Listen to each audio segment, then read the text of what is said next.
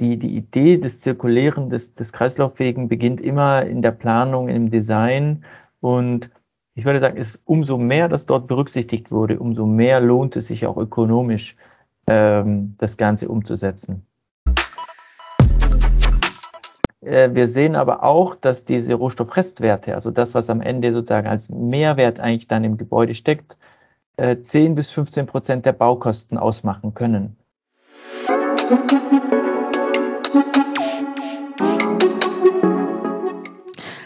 Hallo und herzlich willkommen zu Bauwerk, dem Podcast der Listgruppe. Ich bin Ines und ich spreche in diesem Podcast mit PraktikerInnen, TheoretikerInnen und EntscheiderInnen der Immobilienbranche über Trend- und Zukunftsthemen wie Digitalisierung und Nachhaltigkeit. Hallo zusammen, heute geht es noch einmal um das Thema Zirkularität. Warum noch einmal? Wer uns fleißig verfolgt hat, weiß, dass es bereits in der ersten Staffel eine Folge zum Thema gab, allerdings mit anderem Schwerpunkt und auch einem anderen Gast. Dieses Mal habe ich Patrick Bergmann von Madasta eingeladen, der sich und Madasta vor der Folge gleich einmal vorstellen wird.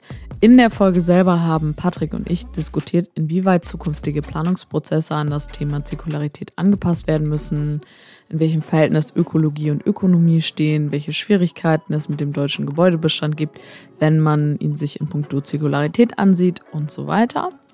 Also kommt einiges inhaltlich auf euch zu. Und jetzt, wie immer, viel Spaß bei der Folge. Ja, eigentlich mache ich schon ziemlich lange Nachhaltigkeit und nachhaltiges Bauen. Ähm, Im Studium äh, hatte ich in den Niederlanden zwei Jahre nachhaltige Stadtplanung und Umweltökonomie äh, im Master und ähm, habe danach an der TU Dresden sogar meine Bachelor, äh, nee, meine Doktorarbeit, Bachelorarbeit, nicht Doktorarbeit, ähm, zum Thema Bewertung nachhaltiger Gebäude geschrieben. Das heißt, es ging darum, wie muss eigentlich so eine Immobilienbewertung aussehen, damit alle Vorteile, die so ein nachhaltiges Gebäude hat, also geringerer CO2-Ausstoß, vielleicht bessere Rückbaubarkeit, ähm, auch weniger Risiken für die Zukunft. Wie kann das alles in so eine ähm, Bewertung mit einfließen? Weil sonst ist halt oft so, dass ein Gebäude anhand der Investitionskosten und dem Cashflow, also der Miete, berechnet wird.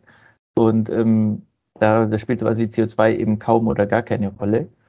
Und bin danach erstmal zu PwC, klassische Immobilienbewertung, also weniger Nachhaltigkeit zu diesem, zum damaligen Zeitpunkt, mehr Bewertung.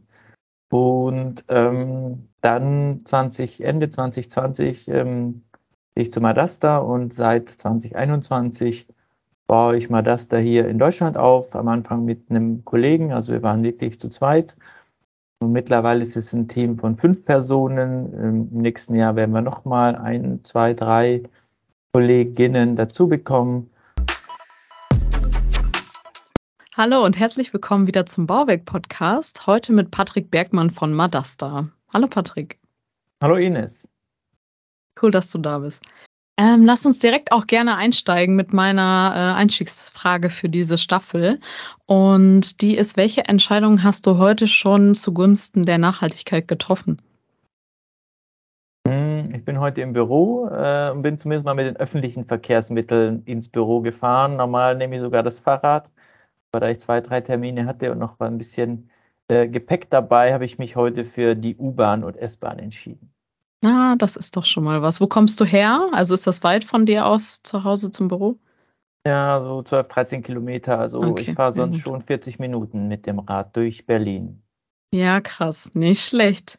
Ja, dann lass uns doch direkt mal starten. Heute soll es um das Thema Zirkularität gehen. Und ist Zirkularität wirklich so super wichtig oder ist das vielleicht auch überbewertet? Ich glaube, du hast da eine ganz starke Position und ich bin gespannt, wo wir dann nachher landen werden.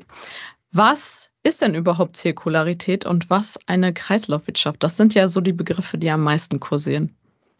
Genau. Also vielleicht fangen wir erst mit Kreislaufwirtschaft an. Das ist ja die Idee, dass die Wirtschaft, also die Economy, auch Circular Economy im Englischen ist ja der Begriff ähm, für Kreislaufwirtschaft, ähm, eben nicht linear funktioniert. Das heißt, take, make, waste. Also man hat äh, Ressourcen, nutzt die, produziert was und wirft dann wieder weg, sondern die Produkte, die Dienstleistungen, also die Wirtschaft ist so konzipiert und designt, dass man das, was man eigentlich einsetzt, auch wieder später im, im Kreislauf bleiben kann, also nicht zu Abfall wird, dass es auch kein Downcycling gibt, also irgendwie äh, ne, dass Materialien in, im Baubereich jetzt zum Beispiel, aber das ist ja auch für, für alle Bereiche einsetzbar, immer in einem Kreislauf bleiben und wieder neu eingesetzt werden können, sodass wir in, in einem Idealfall eigentlich keine Primärressourcen mehr verwenden müssen, sondern immer wieder das einsetzen können, was wir eh schon in der, in der Nutzung haben. Und ähm, da gibt es auch das Cradle-to-Cradle-System, die das ganz gut beschreiben mit zwei Kreisläufen. Der eine ist eher sozusagen die Biosphäre, wo wir eigentlich dann schauen, dass die Dinge, die wir einsetzen, wieder in die Natur zurückgehen können, dass wir eben, ja, dass die Dinge dann, weiß ich nicht, äh, auf dem Kompost äh, vergehen oder dass sie eben äh, einfach in der Natur auch keinen Schaden anrichten. Das andere wäre der technische Kreislauf, wo wir sagen, das, was wir nicht so ähm, ja, designen können, dass wir zumindest schauen, dass wir es immer wieder auseinanderbauen können, Sorten rein einsetzen, sodass wirklich eigentlich kein Abfall entsteht. Und ich würde sagen, Zirkularität ist so ein bisschen ja, das Synonym dafür, wo, dass wir eben genau das ähm, hinbekommen, dass die Dinge in, in Kreisläufen, in, in Zirkeln laufen. Hm, da könnten sich die Leute bestimmt schon gut was drunter vorstellen. Ihr von Madasta habt ja eine Plattform geschaffen, auf dem die Leute, die mit Immobilien zu tun haben, ihre Fakten zur Immobilie hochladen können, um sie dann irgendwann als urbane Mine wieder zu benutzen zu können. So. Ähm, wie tragt ihr denn im Prinzip damit zur Zirkularität noch bei? Vielleicht kannst du das ein bisschen näher erklären. Ich habe das jetzt ein bisschen sehr grob gemacht. Ja, sehr gerne. Bei Madasta sind wir eigentlich davon überzeugt, dass ein Schlüssel, um wirklich äh, Produkte, Materialien in Kreisläufen führen zu können, Information ist. Bedeutet, ich muss eigentlich genau wissen, was ich in so einem Produkt, in so einem Bauteil in unserem Fall jetzt einsetze. Welche Materialien habe ich eigentlich verwendet? Äh, aber auch im Detail werden die irgendwie behandelt? Habe ich Klebstoffe verwendet? Wenn ja, was für welche?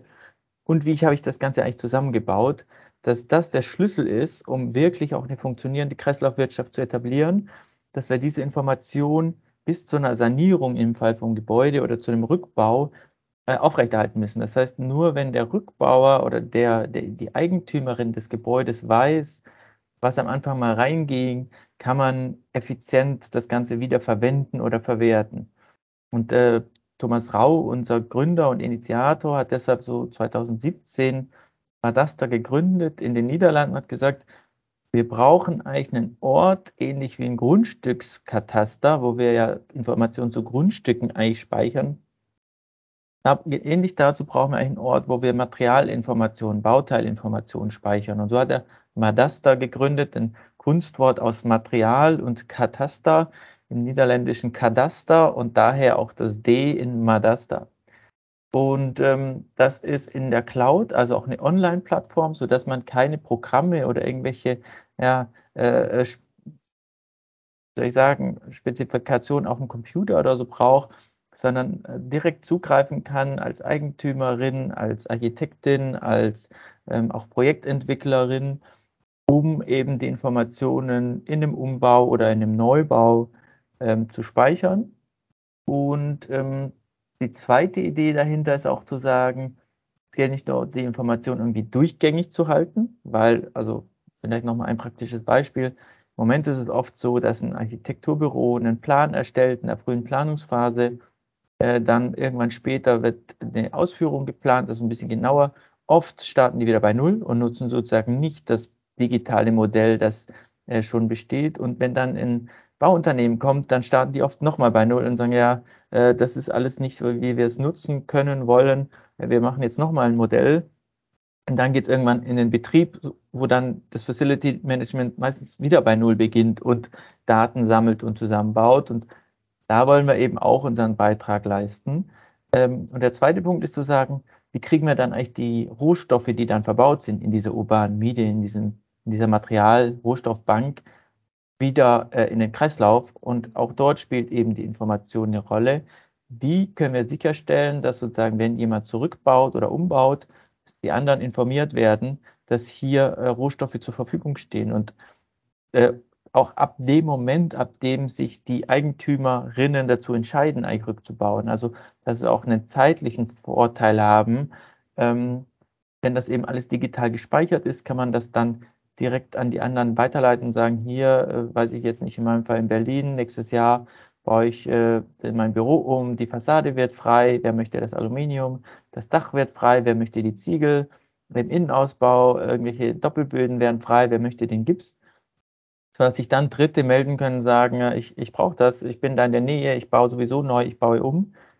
Und was wir auch sehen, dass wir direkt mit den Herstellern kommunizieren, sodass auch sozusagen, wenn wir auch wissen, das ist jetzt ein Boden von einer bestimmten Firma, dass wir direkt die Firma kontaktieren können und sagen, äh, sozusagen automatisiert hier dein, dein Boden, den du mal zur Verfügung gestellt hast, wird frei. Möchtest du den wieder zurückhaben? Und wir sehen ja erst die Unternehmen, die sogar eine Art Rück, äh, Rücknahmeverpflichtung haben, also die sich sozusagen schon von vornherein bereit erklären, das Material zurückzunehmen. Da sehen wir, das basiert eben alles auf Informationen und ähm, ja, dann mit dieser Idee sind wir gestartet und jetzt seit ungefähr fünf Jahren aktiv in sechs Ländern mittlerweile. Also es war von Anfang auch etwas, was wir international gedacht haben, nicht an der Landesgrenze irgendwie endend, weil auch heute schon Baustoffe, die wir kaufen, die wir handeln, äh, nicht alle aus Deutschland kommen und auch nicht alle dann am Ende in Deutschland bleiben. Also war das gut, sozusagen direkt von Anfang an das international zu denken. An dieser Stelle eine kurze Unterbrechung. Im Zuge des Themas der Episode, also Zirkularität, habe ich auch mit meinem Liz Eco-Kollegen Björn Pelzer gesprochen. Er teilt mit euch seine Praxiserfahrung in puncto Madasta. Wer also tiefer ins Thema einsteigen will, sollte jetzt gut zuhören. Wie bewerten wir derzeit die Zirkularität mit Madasta? Zuerst müssen wir uns die Datenbanken anschauen. Derzeit gibt es noch keine verifizierte Datenbank. Zum Beispiel wie die Ökobaudat für die Ökobilanz. Das heißt, wenn uns Daten vorliegen, sind diese auf ihre Konsistenz zu prüfen. Und man muss beachten, dass wir noch Annahmen für die Zukunft treffen. Das heißt, wenn ein Bauprodukt am Ende seiner Lebenszeit ankommt, in 20, 25 Jahren, wird es sicherlich andere Möglichkeiten zum Recycling und der Wiederverwendung geben. Aber auch zukünftige Anforderungen, zum Beispiel an Lasten oder U-Werte, können wir derzeit noch nicht berücksichtigen. Wenn wir das Modell erhalten, brauchen wir natürlich Informationen, insbesondere zu Detachability und Demontierbarkeit. Das heißt, wie sind Bauteile miteinander verbunden? Das macht das Mapping derzeit noch extrem zeitaufwendig, wenn unsere Modellierungsvorgaben nicht eingehalten werden. Außerdem gibt es Unterschiede in der Autorensoftware. Das heißt, jede, jedes Anwendungsprogramm, zum Beispiel auch Concular oder Madasta, stellt andere Anforderungen an die Autorensoftware, das heißt, wie wir Daten erhalten. Wie nutzen wir derzeit Madasta? Madasta wird derzeit durch uns ohne normative Grundlage zum MZI, das heißt zum Madasta Circularity Indikator und zum Detachability Index genutzt. Allerdings ist es eine bewährte Methode und der digitale Gebäuderessourcenpass befindet sich noch in Abstimmung. Wie ist der Status quo? Also wir stehen im Moment noch komplett am Anfang. Das versetzt uns allerdings in die Lage, mitentscheiden zu können. Das heißt, wir können Madasta direkt Feedback aus, aus der Praxis geben. Das heißt, wir, es versetzt uns in eine Art Mitentscheiderrolle, um die Themen einfach voranzutreiben, sodass diese nachher praxisnah umgesetzt werden können. Ist Kreislauffähigkeit und Zirkularität also dann immer sinnvoll oder muss ich halt abwägen, je nach Größe des Projektes und welche Materialien ich da verbaue? Oder ist das für jedes Projekt einfach geeignet, sich damit zu befassen, auf jeden Fall? Ja, also ich würde sagen, das Konzept an sich ist für jedes Gebäude, jedes Objekt geeignet. Also sowohl für das kleine Einfamilienhaus, für die Einzimmerwohnung, als auch für einen riesigen Bürogebäude oder eben irgendwie ein Rathaus oder irgendeine andere öffentlichen Gebäude. Also das spielt erstmal keine Rolle. Wenn wir auch vor allem den, den Vorteil der Digitalisierung nutzen, sozusagen Daten, die wir sowieso in dem Planungsprozess äh, haben, dass wir das einsetzen, also dass kein Mehraufwand wird, sondern eben, dass wir sozusagen äh, die Informationen nutzen, die eh schon da sind, dann lohnt es sich auch wirklich für kleine Gebäude, dann sind es auch keine großen Kosten. Wo man schon sagen muss, ähm, es gibt Unterschiede, ist, ob das Gebäude, das Objekt wirklich zirkulär geplant und gebaut wurde. Also es gibt natürlich Gebäude, ja. die konventionell gebaut wurden, sehr viel geklebt, äh, Verbundwerkstoffe wurden eingesetzt, da kann man auch wenig äh, Rohstoff rausholen. Das, da müssen wir uns auch, das müssen wir uns auch bewusst machen. Ähm, dort lohnt sich dann auch nicht, auch nicht ökonomisch, sondern da habe ich dann vielleicht äh, sehr große Anteile des Gebäudes, die ich auf die Deponie bringen muss, einfach weil sie Abfall sind, Sondermüll äh, in bestimmte Abfallklassen eben gehören. Ähm, da wird es immer teuer. Also die, die Idee des Zirkulären, des, des Kreislauffähigen beginnt immer in der Planung, im Design und ich würde sagen, ist umso mehr das dort berücksichtigt wurde, umso mehr lohnt es sich auch ökonomisch, ähm, das Ganze umzusetzen. Es gibt mhm. noch einen Punkt, äh, den wir auch von Anfang an verfolgen, also den die Niederländer schon vor fünf Jahren äh, mitgedacht haben, dass wir schon sagen, die Materialien sind was wert. Also jede Gebäudeeigentümerin ist eigentlich auch Rohstoffeigentümerin. Das wird bisher noch gar nicht oder viel zu wenig betrachtet. Ähm, deshalb zeigen wir sozusagen auf der Plattform nicht nur, welche Materialien und Bauteile sind in deinem Gebäude und so, so Massen und, und Anzahl, sondern auch, wie viel ist das in Euro wert, wenn man es heute an der Börse kaufen oder verkaufen würde. Und ähm, das ist zwar erstmal nur ein theoretischer Wert, aber er macht sozusagen deutlich, dass die Rohstoffe auch einen, einen Wert haben. Man muss auch dort aber wieder korrigieren und das machen wir auf der Plattform, sagen, der Teil, der nicht zirkulär ist, der verursacht Kosten, weil wir ja immer noch die Entsorgungskosten haben, die werden auch eher steigen in Zukunft. Und wir haben ja auch Rückbaukosten, also ein Bagger, die Personen, die das rückbauen. Meistens muss es irgendwie transportiert werden, fast immer findet eine Aufbereitung statt. Also die Kosten muss man abziehen. Und wenn eben zirkulär geplant wird, dann ähm, sind diese Kosten recht klein und es bleibt positiver Restwert. Ähm, wenn sehr konventionell geplant wird, dann kann eben, werden diese Kosten größer. Es wird sozusagen negativer Restwert. Das heißt, es lohnt sich auch ökonomisch nicht, sowas wieder einzusetzen. Mhm. Aber wenn ich jetzt ich finde das eigentlich ganz interessant, was du sagst. Wenn ich jetzt gucke, mein Gebäude konventionell baue, dann spare ich ja vielleicht beim Bauen selber Geld Mhm. möglicherweise. Und wenn ich zirkulär direkt plane und baue, muss ich auch am Anfang mehr investieren. Gibt es eine Zahl, die du nennen kannst, wie viel das nachher ausmacht, wenn man auch die Entsorgungskosten mit einberechnet? Also jetzt nicht Mhm ein Euro wert oder sowas, weil das verändert sich wahrscheinlich konstant, aber gibt es irgendwie eine Prozentzahl oder sowas, die ihr nennen könnt? Ja, da gibt es erste Auswertungen bei uns, wobei das unterscheidet sich natürlich extrem von Gebäude zu Gebäude. Auch verschiedene Nutzungsklassen sind dort ganz anders, aber das kann ich mir vorstellen, ja. Hausnummer ist ähm, ungefähr kostet so ein zirkularer Planungsprozess drei bis fünf Prozent mehr sage explizit Planungsprozess, weil die Materialien an sich gar nicht so viel teurer sind, sondern ist mhm. eben die Art und Weise, wie wir planen, wie wir da am Anfang zusammenarbeiten müssen, das ist schon ein bisschen teurer. Ähm, äh, wir sehen aber auch, dass diese Rohstoffrestwerte, also das, was am Ende sozusagen als Mehrwert eigentlich dann im Gebäude steckt, äh, 10 bis 15 Prozent der Baukosten ausmachen können.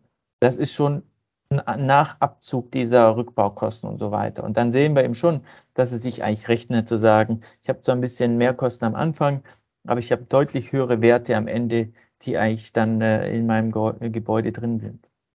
Mhm. Das ist ja schon mal erstmal so eine Ansage, finde ich eigentlich ganz gut, dass ihr das so beziffern könnt, dass ähm, diese faktische Lage ist ja nicht bei allen Sachen in puncto Nachhaltigkeit schon so festgelegt.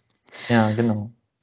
Genau. Du hast äh, vorhin auch schon wieder Verwendung, wieder Verwertung angesprochen und ich finde das eigentlich auch ein wichtiges Thema. Im Endeffekt geht es ja darum, dass nichts einfach weggeschmissen wird. Was für einen Unterschied macht es denn für die Nachhaltigkeit, wenn ich einen Betonpfeiler zum Beispiel, der, ich sage jetzt mal nicht irgendwo festgeklebt ist, wie auch immer, ob ich den eins zu eins in einem Gebäude wieder verwende oder der als Straßenbelag wieder verwertet wird?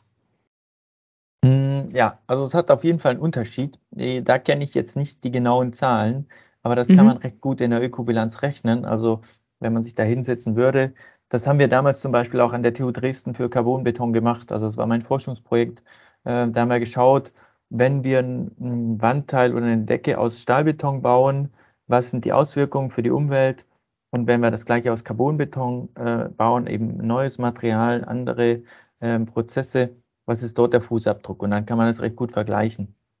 Ähm, ist natürlich immer so, dass bei der Wiederverwendung, also wenn wir ein ganzes Bauteil einsetzen, weniger CO2 anfällt im Normalfall, weil wir sagen, nur den Ausbau haben, den wir berücksichtigen müssen, meistens den Transport, vielleicht ein bisschen Aufbereitung und den Einbau und das war's. Während, ähm, klar, im, im, Vergleich zum Neubau ist es deutlich weniger, weil da müssen wir auch die ganze Produktion eigentlich noch berücksichtigen, die Herstellung. Ähm, aber auch im Recycling ist ja so, dass dann äh, das Ganze geschreddert werden muss oder geschreddert wird. Und es wird natürlich auch downgecycelt in so einem Zusammenhang. Das heißt, wenn man sich überlegt, wie viel CO2 wird eigentlich für den neuen Betonpfeiler ähm, emittiert in der Produktion, ist das mehr, als wenn wir überlegen, wie viel wird für so ein Kies oder für so einen Schotter eigentlich emittiert. Also relativ lohnt es sich, den Pfeiler als Pfeiler zu verwenden und nicht äh, als Schotter, weil für den Schotter, wenn wir den neu produzieren würden, würde weniger CO2 anfallen als für den, die Produktion des Pfeilers. Also äh, das ist auch nicht ganz trivial. Äh, das muss man schon sagen. So pauschal kann man kaum solche Werte vergleichen. Man muss eigentlich schon mhm. immer nachrechnen und auch die Systemgrenzen, wie es ja immer heißt, also den Betrachtungsraum äh, fest definieren und sagen, in diesem Betrachtungsraum schaue ich mir das jetzt mal an und äh, für, für Schotter, für den Pfeiler. Sobald ich dort was ändere, sind auch die, die Vergleiche nicht mehr ganz so einfach. Also es ist leider noch sehr wissenschaftlich. Okay. Wann glaubst du denn, wann das etwas spruchreifer wird? Meinst du, das dauert noch ein bisschen in der Forschung? Ein paar Jahre oder wie kann man das einschätzen? Nein, ich glaube, die Forschung ist dort schon weit. Mhm. Es wird trotzdem immer eine Einzelfallfrage sein. Ähm, und deshalb ist es, glaube ich, eher entscheidend, dass es eben digitale Tools, nenne ich es mal, gibt, die einem recht schnell ermöglichen, solche Varianten durchzuspielen und eben zu schauen, äh, was ist jetzt die bessere äh, Variante in dem Zusammenhang für dieses eine Beispiel, das ich mir jetzt anschaue. Also glaube, die Grundidee ist klar, die Methodik ist klar, Allerdings müssen wir es eigentlich jedes Mal berechnen, weil Gebäude halt immer individuell sind, zumindest viele. Äh, Standardisierung, serielles Bauen, da ist es dann ein bisschen anders, aber für die meisten anderen Gebäude ist es eben eine Einzelfallentscheidung. Deshalb brauchen wir eigentlich die digitalen Hilfswerkzeuge, die uns auch in solchen Einzelfällen schnelle Entscheidungen ermöglichen. Wo du gerade individuelle Gebäude ansprichst, finde ich eigentlich ein gutes Stichwort. Die sind ja alle doch sehr unterschiedlich. Und wenn ich wirklich zirkulär Sachen nutzen will, die, sage ich jetzt mal, später auf einer Plattform erscheinen, dann muss ich mich ja vielleicht auch gewissermaßen daran anpassen, was halt die urbane Mine gerade hergibt. Das heißt, ich kann jetzt nicht, also der Betonpfeiler muss jetzt so, also der sieht halt jetzt so aus, wie er aussieht. Und ich muss halt gucken, was ich damit anfange. Ändert sich auch dadurch der Planungsprozess, zum Beispiel für Architekten, indem die gucken müssen, okay, was habe ich da und was fange ich damit an und nicht, ich plane einfach auf der grünen Wiese und schau mal, was mir gut gefällt und was gut ins Umfeld passt. Definitiv. Also gerade wenn wir über Wiederverwendung, also sagen ganze Bauteile werden wieder eingesetzt, dann hat das massive Auswirkungen, glaube ich, auf, die, auf den Planungsprozess. Und dann gibt es ja immer so diesen schönen Spruch, die Form folgt der Verfügbarkeit. Also ich muss erstmal schauen, was habe ich an Bauteilen und dementsprechend kann ich dann auch mein Gebäude planen. Ähm, wir hören aber eigentlich auch äh, recht positive Rückmeldungen von den Architekturbüros, die sagen, es ist ja mal eine tolle neue Aufgabe. Ich fühle mich jetzt nicht zwingend in meiner Kreativität eigentlich eingeschränkt, sondern ich muss halt die Kreativität irgendwie anders ausüben, ausleben. Und es ist eigentlich mal eine schöne Herausforderung zu schauen, was kann ich eigentlich äh, damit machen. Also wie bei Lego früher, ähm, dass man eben schaut, welche Steine habe ich und was kann ich damit bauen. Äh, und da sind auch immer ganz tolle Sachen rausgekommen. Ähm, fordert aber ein bisschen Umdenken, ganz klar. Mhm. Wenn du jetzt ähm, Architekten und Planer vor dir hättest und denen das schmackhaft machen müsstest, welches Argument würdest du denen gegenüber bringen? Und worauf müssen die sich vorbereiten am ehesten? Oder was sollten sie jetzt schon erlernen, vielleicht auch? Das sind jetzt viele Fragen auf einmal. ja, was sollten sie erlernen? Ich würde sagen, die meisten sind ja gut ausgebildet. Also sozusagen technisch ist eigentlich schon viel da. Ähm, mit den digitalen Werkzeugen umzugehen, ist sicher was, wo wir alle noch besser werden können in der Bau- und Immobilienbranche. Das sozusagen als normalen Teil des, der, des Planungsprozesses zu sehen und eben nicht nur geometrisch irgendwas zu zeichnen, sondern direkt auch Auswirkungen eben auf CO2, auf Zirkularität dadurch im Blick zu haben. Also sagen, in der Planung auf verschiedene Parameter gleich zu schauen. Also eben nicht nur auf Ästhetik, sondern gleich auch mal zu schauen, was hat das jetzt für Auswirkungen auf den CO2-Fußabdruck oder auf die Zirkularität, wenn ich dieses oder jenes baue. Ähm, das, ist, das ist sicher, wo wir alle äh, besser werden müssen. Ähm, schmackhaft machen ist es, na, also das eine wäre schon die Herausforderung, äh, sozusagen mit dem, was da ist, was Tolles zu bauen. Und das andere ist einfach nur eine grundlegende Überzeugung, dass wir äh, was ändern müssen. Sonst äh, die Klimakrise ist da. Ich meine, wir kennen die Überschwemmungen aus den letzten Jahren, die Hitze dieses Sommers. Es wird ja alles immer schlimmer. Also es bleibt eigentlich gar keine Option, ob wir das wollen oder nicht, sondern äh, die Folgen wären so katastrophal, dass wir jetzt was ändern müssen. Und ähm, wenn man sich diese ganzen Klimaberichte und Diskussionen auch anschaut, anhört, ist auch klar, dass wir das jetzt tun müssen. Also ich glaube, die nächsten Jahre, äh, wenn ich das richtig in Erinnerung habe, werden entscheidend sein, um das 1,5 Grad Ziel zu erreichen. Also wir können gar nicht mehr lange jetzt dort überlegen, was ist richtig, was ist falsch, sondern wir müssen dort wirklich in die Umsetzung kommen. Hm, wenn ich mich entsinne, glaube ich, bis 2030 meine ich. Aber ich bin mir gerade auch nicht sicher. Ja. Muss ich nochmal nachschauen. Genau. Es gibt ja nicht nur Neubauten, die im Prinzip bei euch dann einfließen und die Materialien sind dann in der Datenbank, sondern es gibt ja in Deutschland auch viel Bestand, auch durchaus mit Schadstoffen verseucht. Welche Rolle spielt das denn für die Zirkularität? Was sind da Herausforderungen und auch Schwierigkeiten? Ja, das ist eine große Herausforderung. Ähm, das Thema ist ja, dass der Bestand zum einen ganz schlecht dokumentiert ist. Das heißt, wir fangen eigentlich immer wieder bei Null an, wenn wir ein Bestandsgebäude uns anschauen. Und ähm, wir versuchen das zwar in Kategorien, also dass wir sagen, wir müssen vielleicht nicht jedes der 20 Millionen Wohngebäude anschauen. Äh, wenn wir eins kennen an einem bestimmten Ort zu einer bestimmten Baujahr ähm, äh, gebaut, dann können wir andere, die in der gleichen Kohorte sind, äh, vermutlich äh, auch schätzen oder hochrechnen. Also auch mit Statistik, mit Daten kann man da sehr viel tun. Es zeigt sich aber immer wieder, dass dann trotzdem in der einen Decke Asbest ist und in der anderen nicht, obwohl eigentlich gleicher Ort, gleiches Baujahr, gleicher Nutzungstyp. Also man kann das nicht immer hundertprozentig sagen. Ähm, und äh, das eine kann man eben wieder einsetzen, das ist ein Rohstoff, und das andere ist eben Sondermüll, muss entsorgt werden, ist teuer, ist auch gesundheitsschädlich. Ähm, das ist, ist noch eine große Sache. Und deshalb ist ja auch so, ähm, im Neubau müssen wir einfach darauf achten, Sortenreihen, äh, trennbar und so weiter, das Ganze einzusetzen, dass wir nicht in 50 Kernen das gleiche Problem haben. Gleichzeitig soll man natürlich das, was da ist, nutzen, aber mit dem Bewusstsein, es wird nicht voll einsetzbar sein. Also wir können nicht alles, was steht, recyceln oder wiederverwenden.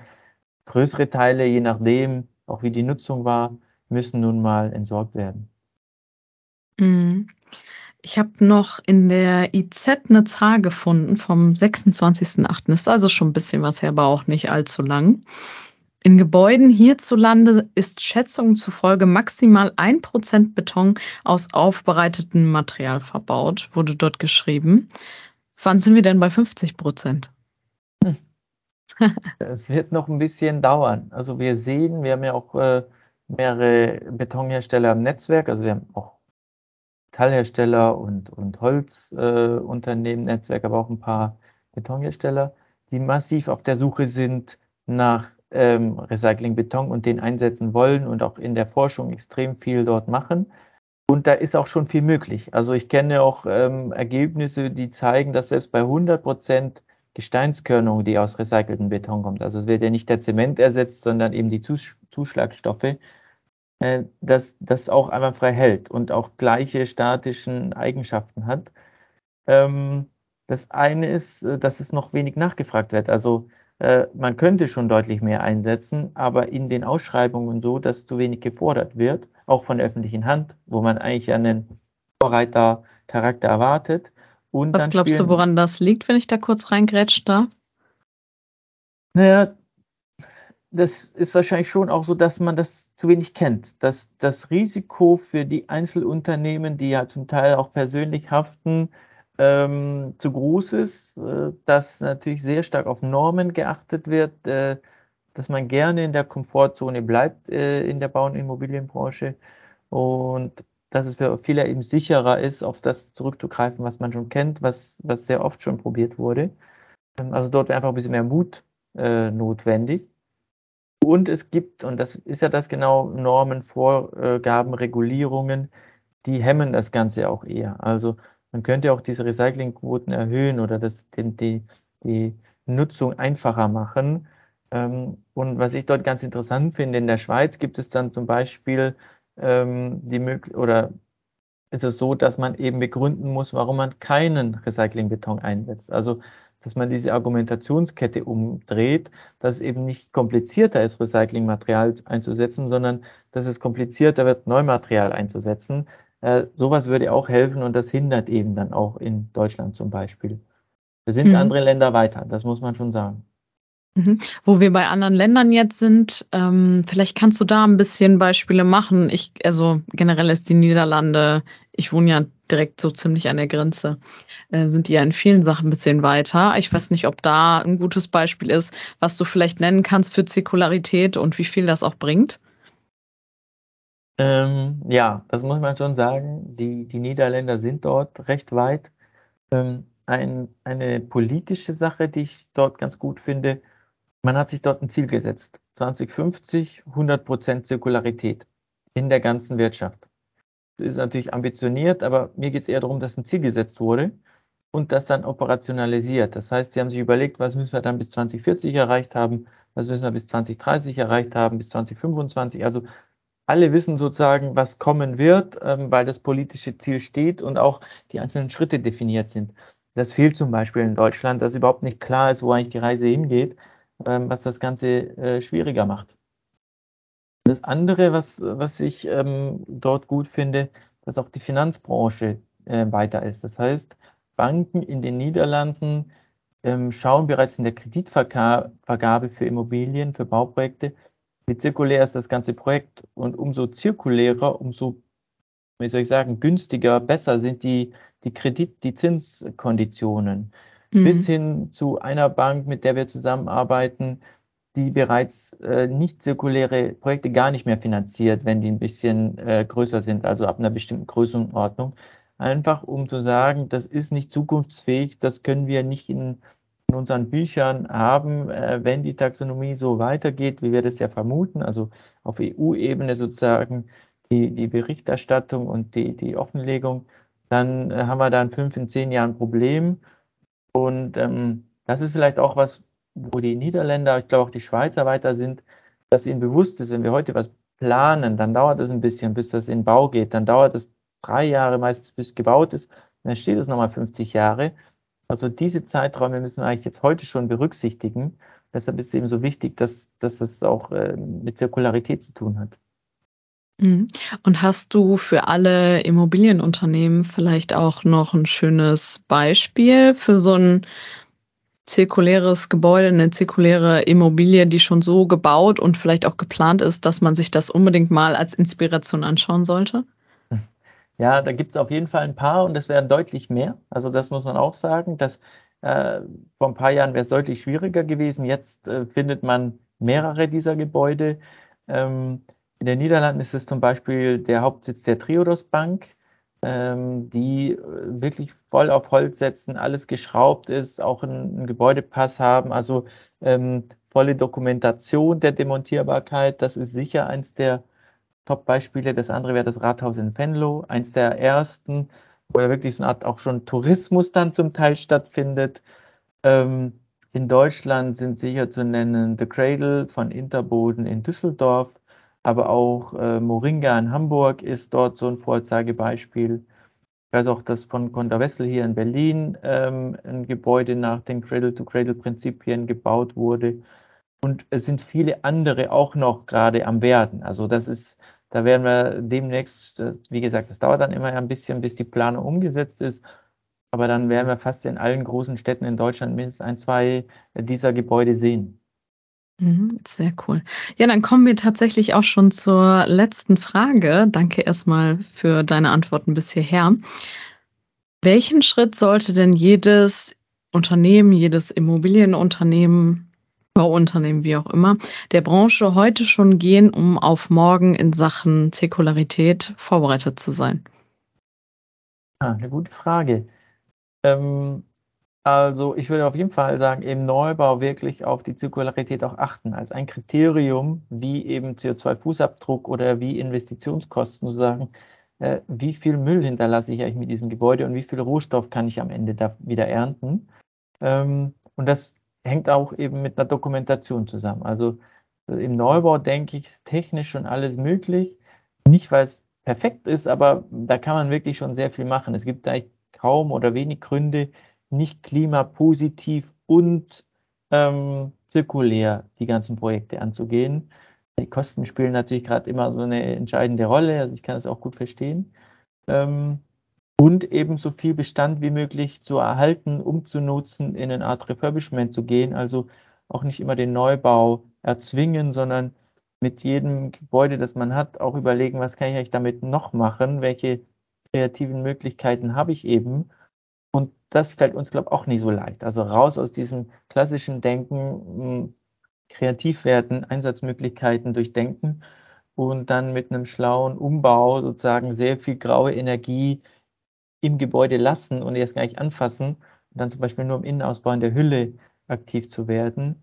Ähm, das ist sicher was, was man sozusagen dann Stück für Stück auch machen kann, sodass der Bestand nach und nach auch die Anforderungen eines Neubaus ähm, erfüllt. Sehr schön, super, super Schlusswort. Ich danke dir für dieses Interview. Ja, ich danke dir. Vielen Dank für die Einladung. Das war's auch schon wieder mit der heutigen Folge. Danke, dass ihr dabei gewesen seid. Und wenn ihr jetzt Lust habt, dann diskutiert doch mit uns zum Thema der heutigen Folge auf unseren Social Media, Instagram, LinkedIn und Co. Und ich freue mich aufs nächste Mal. Tschüss.